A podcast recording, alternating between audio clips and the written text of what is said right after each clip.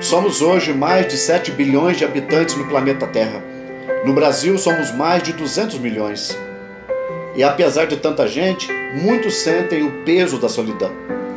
Solidão não é um sentimento próprio da velhice, é uma experiência vivenciada por muita gente. Há momentos em que nos sentimos sozinhos, mesmo em meio à multidão.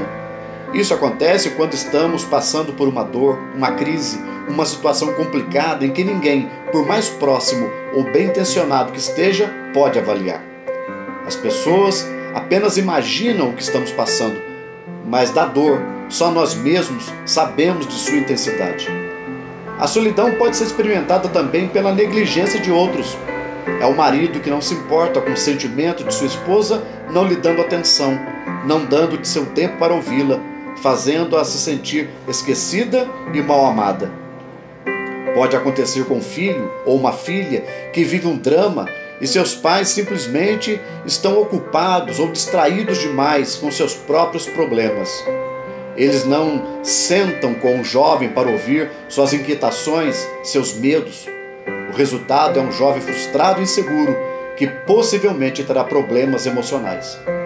No leito de um hospital, dentro de um asilo, dentro de uma enorme casa, no meio de uma avenida movimentada, dentro de um ônibus lotado, as pessoas podem se sentir sozinhas.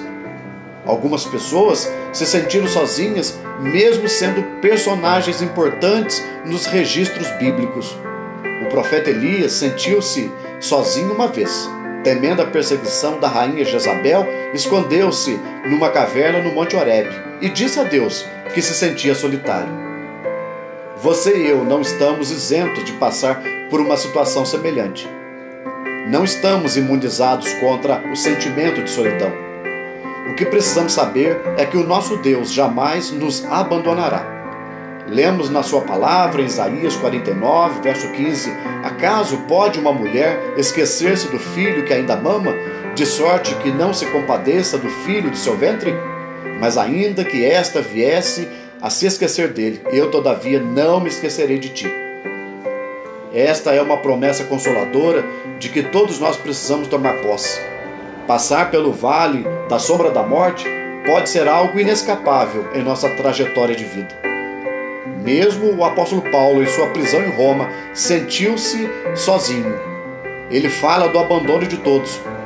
Na segunda carta que escreveu a Timóteo, ele chega a pedir uma capa para se aquecer do frio da masmorra e pede a Timóteo que se apresse em estar com ele, porque se sentia abandonado por todos.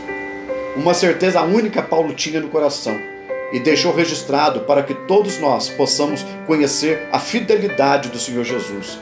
Ele disse: Mas o Senhor me assistiu e me revestiu de forças, para que por meu intermédio a pregação fosse plenamente cumprida e todos os gentios a ouvissem, e fui libertado da boca do leão. O Senhor me livrará também de toda obra maligna e me levará salvo para o seu reino celestial. A Ele, glória pelos séculos dos séculos. E voltando ao texto do profeta Isaías, lemos também a confortadora declaração: Eis que nas palmas das minhas mãos te gravei. Esta declaração encerra pelo menos duas importantes verdades. Primeira, o Senhor jamais nos esquece.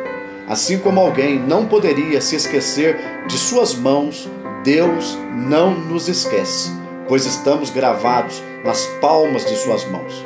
Segundo, o Senhor não se separa de nós. Separar-se de nós significa amputar suas mãos. O apóstolo Paulo, em seu maravilhoso cântico sobre o amor de Deus, diz: Quem nos separará do amor de Deus?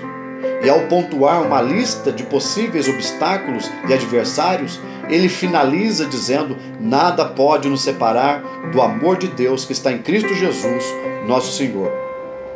Quando Tomé teve dúvidas sobre a ressurreição de Jesus, o Senhor lhe mostrou as suas mãos perfuradas pelos cravos da sua crucificação. As feridas nas mãos de Cristo são marcas inapagáveis de seu amor por nós. Ninguém jamais poderá nos tirar de suas poderosas mãos. O sentimento de solidão pode nos alcançar, mas o poder da presença do Senhor pode dissipar esse sentimento preenchendo nosso coração de consolo e paz. Aproprie-se da promessa do Senhor Jesus, que disse: Eis que estou convosco todos os dias, até a consumação dos séculos.